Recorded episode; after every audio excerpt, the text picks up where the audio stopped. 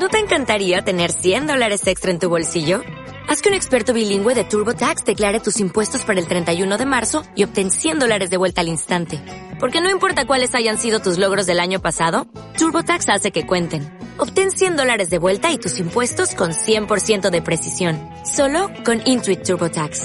Debes declarar para el 31 de marzo. Crédito solo aplicable al costo de la presentación federal con TurboTax Full Service. Oferta sujeta a cambios o cancelación en cualquier momento. Radio Claret América presenta Sediento de ti, la palabra, fuente de vida, con el sacerdote misionero claretiano Tony Díaz.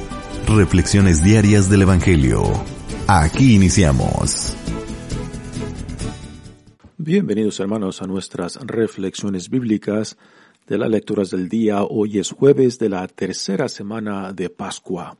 Jueves de la tercera semana de Pascua y la primera lectura de hoy viene de los Hechos de los Apóstoles capítulo 8 versículos 26 al 40. En aquellos días un ángel del Señor le dijo a Felipe, Levántate y toma el camino del sur, que va de Jerusalén a Gaza, y que es poco transitado. Felipe se puso en camino, y sucedió que un etíope, alto funcionario de Candaces, reina de Etiopía, y administrador de sus tesoros, que había venido a Jerusalén para adorar a Dios, regresaba en su carro leyendo el profeta Isaías. Entonces el Espíritu le dijo a Felipe, acércate y camina junto a ese carro. Corrió Felipe y oyendo que el hombre leía al profeta Isaías, le preguntó, ¿Entiendes lo que estás leyendo? Él le contestó, ¿Cómo voy a entenderlo si nadie me lo explica?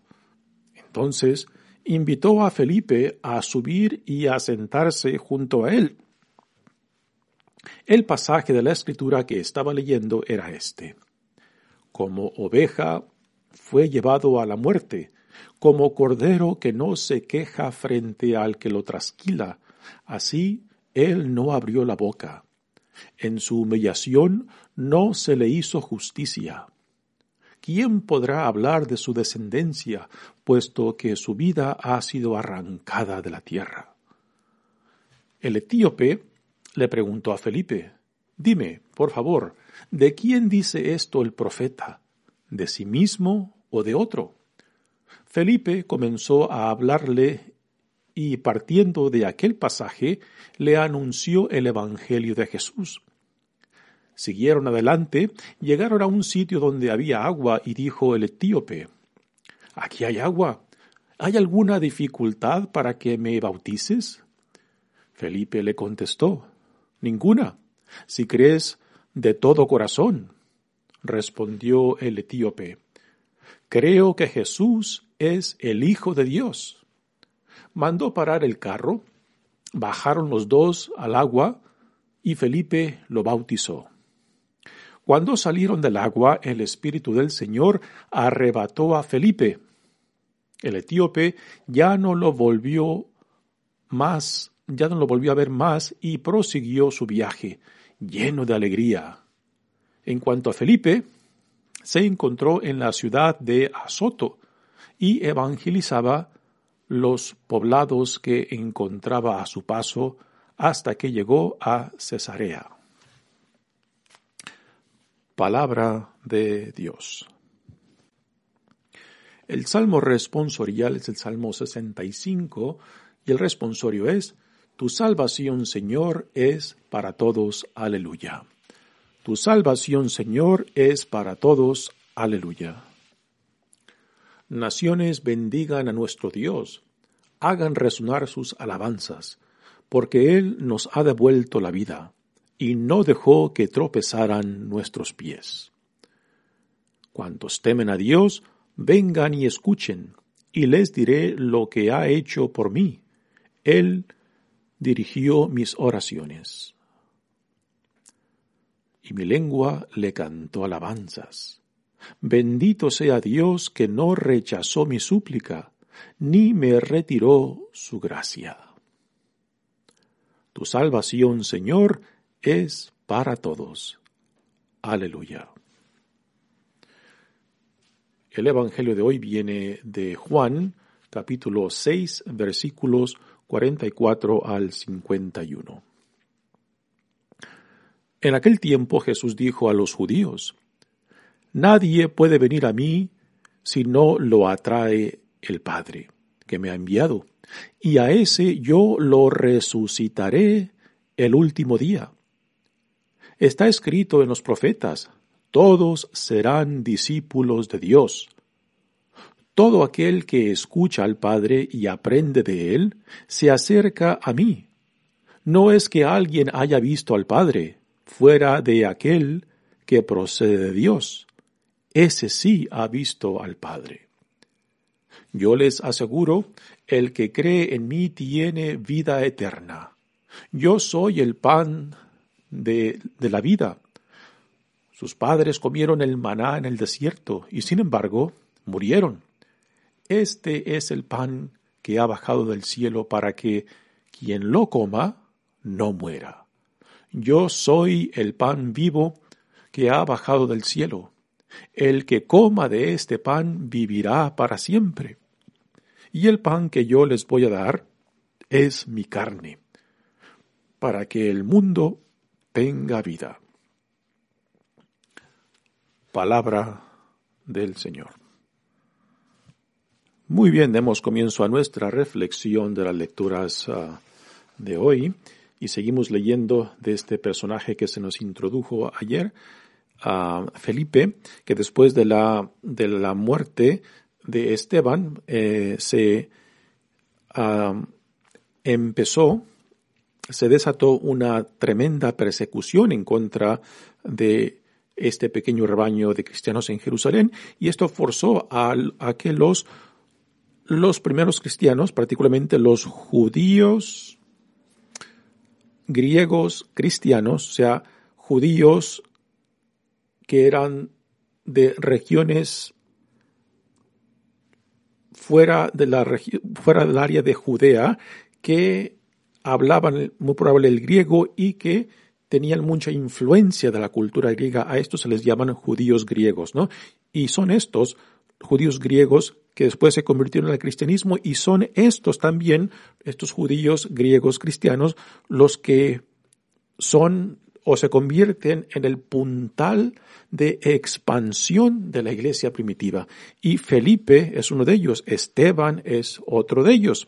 Eh, también se nos mencionará más adelante a, a a Cornelio, a que después es bautizado junto con su familia por, por Pedro, que también representan a estos, a estos judíos griegos cristianos, o sea, judíos eh, que culturalmente son griegos, que, eh, que, muy probable hablan el griego, a diferencia de los judíos de Judea o de Jerusalén, que hablan el arameo, principalmente el arameo, Ah, y que están eh, de esta manera limitados simplemente a la comunidad judía y que no han sido expuestos a, a, la cultura griega.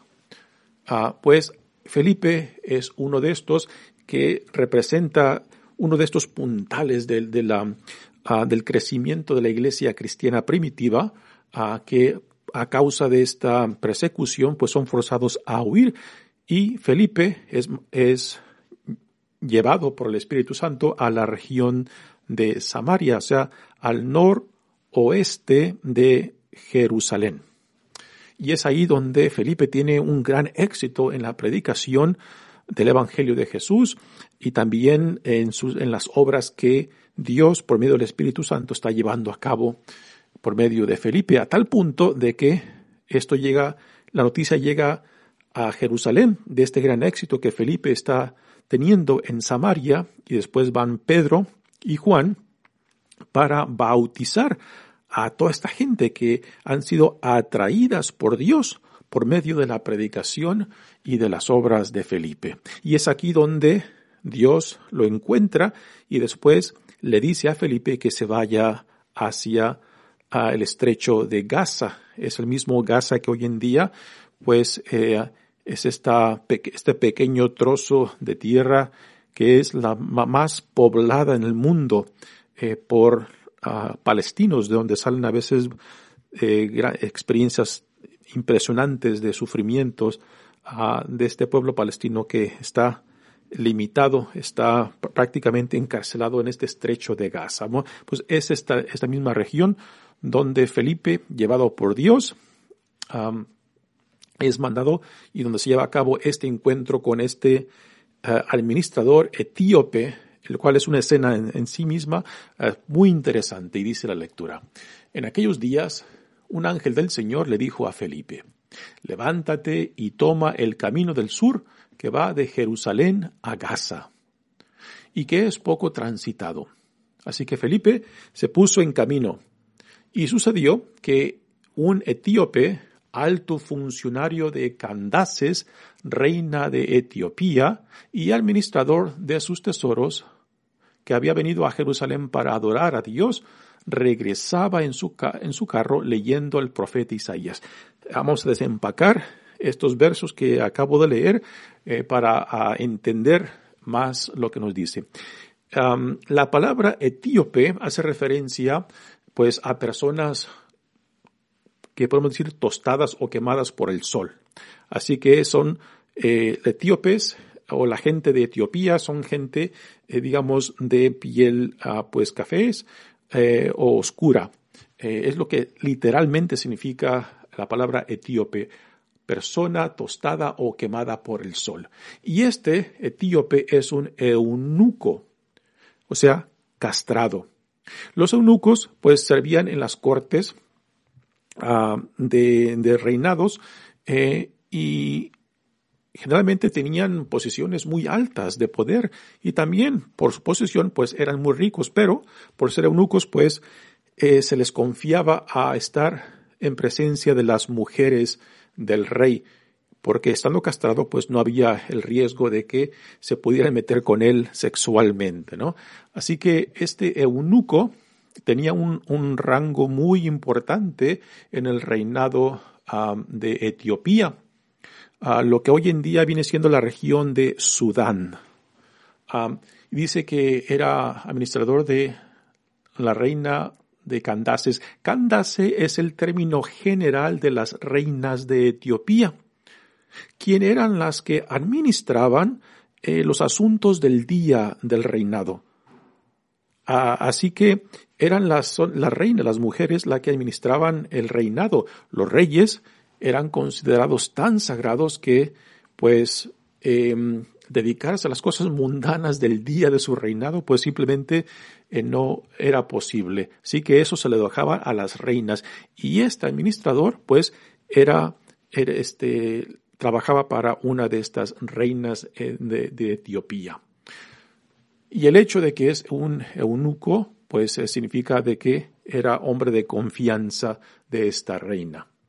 Así que él regresaba de Jerusalén, donde había ido para dar culto al rey de, al Dios de Israel. esto significa de que era, de que era no propiamente este, un, un gentil o un pagano que hubiera sido aceptado el judaísmo. El hecho de que es un eunuco, esto implica de que no podía ser aceptado totalmente como judío, porque eh, una ley en, en el libro de, Deuteronomio, capítulo 23, versículo 1, dice que no se puede aceptar a tal persona que está castrada. Así que, aunque este hombre tiene eh, cierta devoción y creencia en el Dios de Israel, pues está en cierta manera al margen y que por ser eunuco, pues no puede ser completamente aceptado al judaísmo. Y esto será un detalle muy interesante más adelante. Así que va en su carro de regreso a Etiopía después de estar en Jerusalén dando culto al Dios de Israel, y es ahí donde Felipe se topa con él. Y dice, entonces el Espíritu le dijo a Felipe, acércate y camina junto a ese carro. Corrió Felipe y oyendo que el hombre leía al profeta Isaías, le preguntó, ¿Entiendes lo que estás leyendo? Él le contestó, ¿cómo voy a entenderlo si nadie me lo explica? Entonces invitó a Felipe a subir y a sentarse junto con él. Así que el eunuco dentro de su carro, puede ser, por carro se puede entender quizás un carro en carretas o puede ser un carro que es, es eh, cargado por animales o por seres humanos que lo van cargando, ¿no? Y por ser un administrador importante, pues puede ser una de, esas posibilidades. así que Felipe se monta en el, carro junto con él y el hombre, el eunuco va leyendo al profeta Isaías. y, ¿Y cómo sabe Felipe que va leyendo en este profeta Isaías? Porque va leyendo en voz alta, lo cual era la forma común de leer, leer en voz alta, ¿no? Uh, no es uh, hasta unos siglos después que litera, en la literatura de aquellos tiempos tenemos la primera referencia de alguien leyendo en silencio. Y esto nos lo da San Agustín en sus confesiones cuando ve a San Ambrosio, el obispo de Milán, a, que fue quien lo bautizó a él, a San, Agustín, y a su madre a Mónica, que lo vio leyendo en silencio en su claustro lo cual es, es, una de las primeras referencias en la literatura de aquellos tiempos que tenemos de alguien que lee en silencio. Y San Agustín describe la, la escena de que San Ambrosio, paseando en su claustro, va leyendo, pero no escucha ninguna voz. Ve que los labios se le mueven, pero no escucha nada. Y, es, y esa es una de las primeras referencias que tenemos del mundo antiguo de alguien leyendo leyendo en silencio. Así que la práctica común era leer en voz alta y por eso Felipe sabe eh, lo que el eunuco ah, va leyendo y por eso le pregunta que si entiende lo que está leyendo. Y la respuesta del eunuco es muy interesante. Dice, ¿cómo voy a entenderlo si nadie me lo explica? Y aquí, pues una enseñanza muy importante para nosotros, ¿no? De no solamente tener a personas que sepan más que nosotros, de tener personas que se especialicen en los textos, de tener personas que conozcan las lenguas originales de los textos, la cultura, eh, antropólogos ah, que conozcan ah, la cultura de donde salen, de donde nacieron estas escrituras sagradas, ¿no? Ah, y la necesidad, pues, de saber qué tipo de lectura estamos leyendo, porque es muy diferente, por ejemplo, leer libros históricos a libros, a libros de, de los salmos, que son cánticos, que son poesía, o el cantar de los cantares, ¿no? Pues, tener una idea de cómo leer y cómo interpretar tales libros es de suma importancia para poder discernir no solamente lo que Dios nos comunica, sino saber cómo interpretarlo en nuestro tiempo, en nuestra historia, en nuestras vidas, ¿no? Y para esto se requiere, se requiere cierto conocimiento, no simplemente intelectual, sino también de discernimiento eh, para no simplemente interpretar a como se nos dé la gana, o según nuestros perjuicios, o simplemente lo que yo quiero entender y quiero buscar. La palabra de Dios también nos reta, nos cuestiona. Y si la palabra de Dios no nos reta y cuestiona, entonces yo creo que simplemente estamos leyendo lo que queremos leer y no también lo que Dios nos quiere dar y enseñar. Así que el eunuco invita a Felipe para que suba con él y entonces Felipe le empieza a explicar el texto que él venía leyendo, que es parte del cuarto cántico del siervo sufriente de Isaías, parte de la lectura que se leyó el viernes de Semana Santa. Ah, y aquí Felipe partiendo, dice, de, lo que el eunuco estaba leyendo, lo conecta después con Jesús. Y al conectarlo con Jesús, pues le empieza a hablar acerca de la vida de Jesús y de lo que Dios ha llevado a cabo en la muerte y resurrección de Jesucristo. Y a tal punto es, es, iluminado este hombre eh, etíope que recibe la inspiración ah, de, y la necesidad de ser ah, bautizado, o sea, de ser, de ser conectado con la vida de Jesús mismo y con el Espíritu de Dios, eh, de, de, unir su vida a la vida de Jesús, ¿no? Y por eso, eh, cuando llegan a una área donde hay, donde hay agua, donde hay agua, el eunuco le pide, a, le pregunta a Felipe que si puede ser bautizado. Dice, siguieron adelante llegaron a un sitio donde había agua y dijo el etíope, ¿hay aquí agua? Aquí hay agua, dice, ¿hay alguna dificultad para que me bautices? Esta pregunta es muy interesante porque este etíope, siendo, siendo eunuco, no podía ser recibido plenamente entre los judíos, por ser eunuco, por ser, castrado, ¿no? Y por eso le pregunta, ¿hay alguna dificultad para que me bautices? Para ser recibido en, en, en, la salvación que Dios le ofrece en Jesucristo, ¿no? Ah, o sea, lo que no podía él recibir este, en la comunidad judía, en Jesús sí lo puede recibir ya. El hecho de que está ex eunuco, que está castrado, ya no es un impedimento para que él pueda participar en la salvación que Dios le ofrece en Jesucristo. Así que Felipe le dice, ninguna, si crees de todo corazón, creo, dice él, que Jesús es el Hijo de Dios. Mandó parar el carro, bajaron los dos del agua y Felipe lo bautizó, ¿no? Así que aquí eh, esta intervención de Dios por medio de Felipe en la vida de este eunuco, pues lleva a cabo no solamente una conversión y según dice parte de la tradición de que este eunuco se convierte pues en cierta manera en un misionero para la región de Etiopía. este ya es otro caso, eh, cómo esta, este encuentro con Jesús por medio de Felipe pues lleva a cabo este, no solamente el cambio de este hombre, sino después todos aquellos que después este hombre tendrá, en contacto, tendrá contacto en su tierra de Etiopía.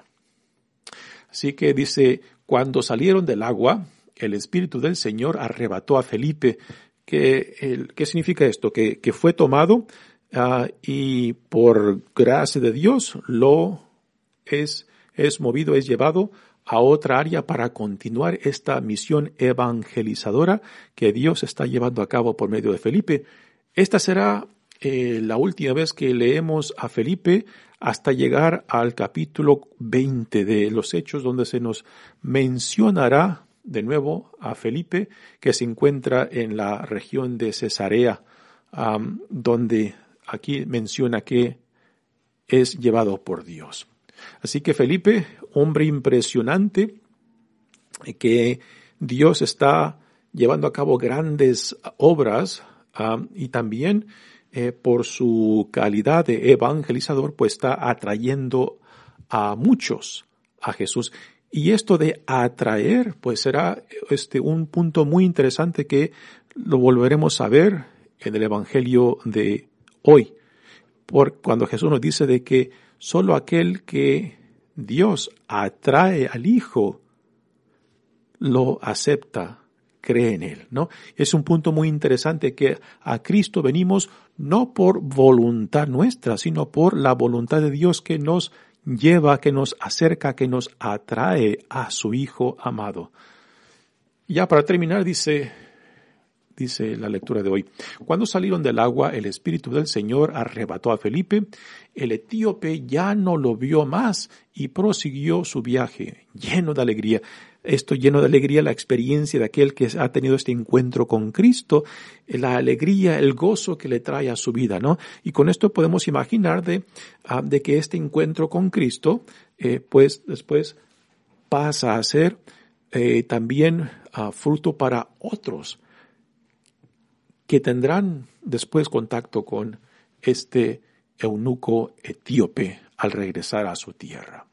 En cuanto a Felipe, se encontró en la ciudad de Azoto y evangelizaba los poblados que encontraba a su paso hasta que llegó a Cesarea. Es aquí donde en el capítulo 20 se nos hablará otra vez de Felipe que se encuentra en esta área de Cesarea. Muy bien, pasemos ahora al Evangelio de hoy. Nuevamente continuamos con el tema de Jesús como el pan de vida. Este es, estamos, seguimos leyendo del capítulo 6, que es el capítulo más extenso, más largo de este Evangelio, donde el evangelista Juan desarrolla el tema del pan de vida. Dice, en aquel tiempo Jesús dijo a los judíos, Nadie puede venir a mí si no lo atrae el Padre que me ha enviado. Un tema muy interesante. No somos nosotros que vamos en busca de Dios, es Dios quien viene en busca nuestra. La iniciativa del encuentro con Dios siempre es de Él. Y esto es, de suma importancia, ¿no? De que es Dios quien nos atrae, es Dios quien nos llama, es Dios quien nos lleva a su Hijo amado Jesucristo. Y a ese yo lo resucitaré el último día. Dice, está escrito en los profetas, todos serán discípulos de Dios. Y aquí ah, hace referencias a Jeremías, ¿no? Donde se nos, Jeremías nos dice que Dios mismo será el, pastor de su pueblo, Él mismo eh, pondrá en los corazones su palabra, su espíritu, ¿no?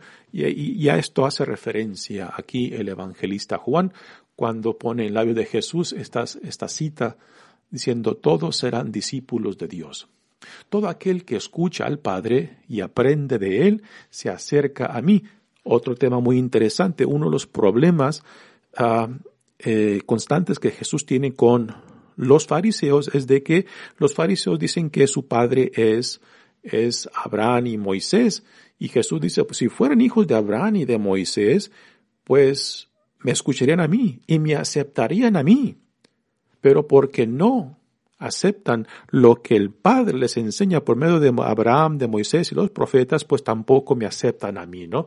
Y estas, estas palabras de Jesús conectan muy bien Ah, con esa ah, dificultad que Jesús tenía ah, con los fariseos particularmente y los saduceos que no aceptaban su palabra, su mensaje, su autoridad y su identidad como el Hijo de Dios.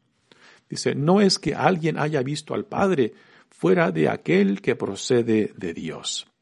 Ese sí ha visto al Padre. Y aquí el evangelista Juan eh, nos regresa al principio de este Evangelio donde nos habla de la preexistencia del Hijo en la eternidad con Dios antes de encarnarse.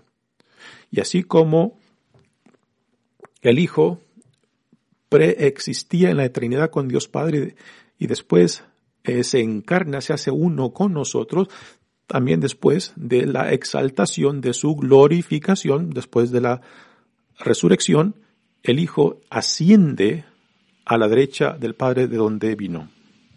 Continúa el Evangelio diciendo, yo les aseguro, el que cree en mí tiene vida eterna. Y aquí nuevamente Jesús regresa al tema del maná que Dios ah, dio a su pueblo por medio de Moisés eh, por los 40 años que el pueblo vagó por el desierto hasta llegar a la tierra prometida. Y aquí Jesús hace una distinción entre el maná que Dios le dio por medio de Moisés a su pueblo y el pan bajado del cielo, él mismo. Así que por vida eterna, Jesús aquí está hablando acerca de una identificación total con Él, que todo aquel que lo ve, que lo escucha, y cree en Él y se identifica con Él, entonces esto es parte de la experiencia de la vida eterna de la cual Él habla. Si yo soy el pan, el pan de vida. Sus padres comieron el maná en el desierto y sin embargo murieron. Este es el pan que ha bajado del cielo para que quien lo coma no muera.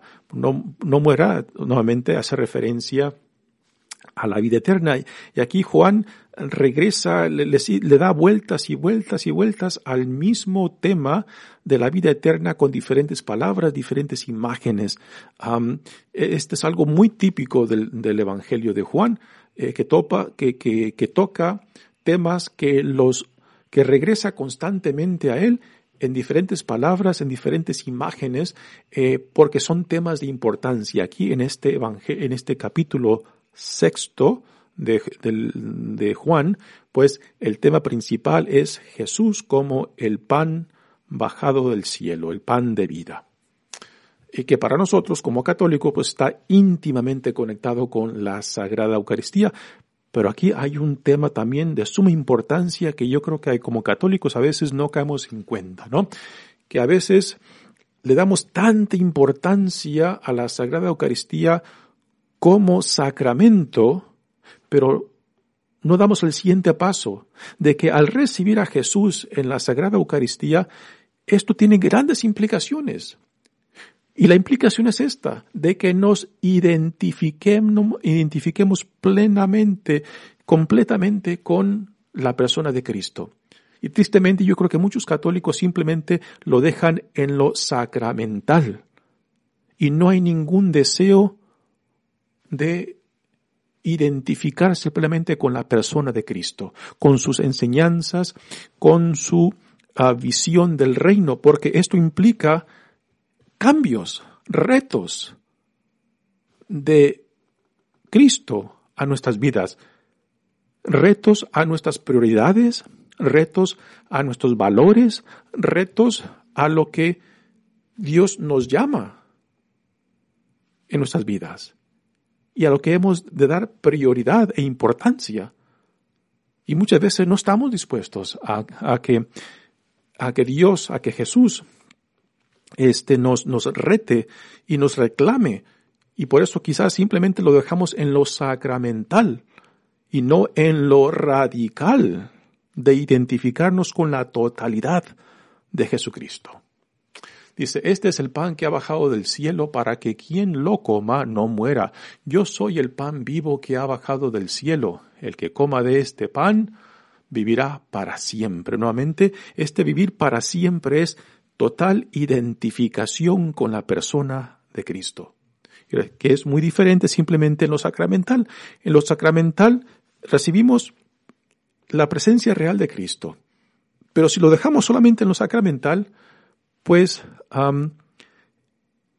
estamos reduciendo a la totalidad de, Jesucristo simplemente al, sacramento y no a su totalidad, que se refiere a sus enseñanzas, a su visión del reino, a las implicaciones del Evangelio, a las prioridades del reino a los cuales somos llamados como ciudadanos de este reino y como hijos e hijas amados de Dios.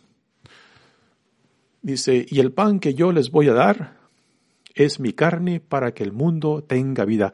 Estas palabras son un escándalo para los judíos que están escuchando esto, pero esto ya lo escucharemos mañana, que después seguirá el tema este de mi carne para que el mundo tenga vida. Mi nombre es Padre Tony Díaz, misionero claretiano. Que Dios los bendiga. Radio Claret América presentó Sediento de ti, la palabra. Fuente de vida. Sus comentarios son importantes. Contáctenos en radioclaredamerica.gmail.com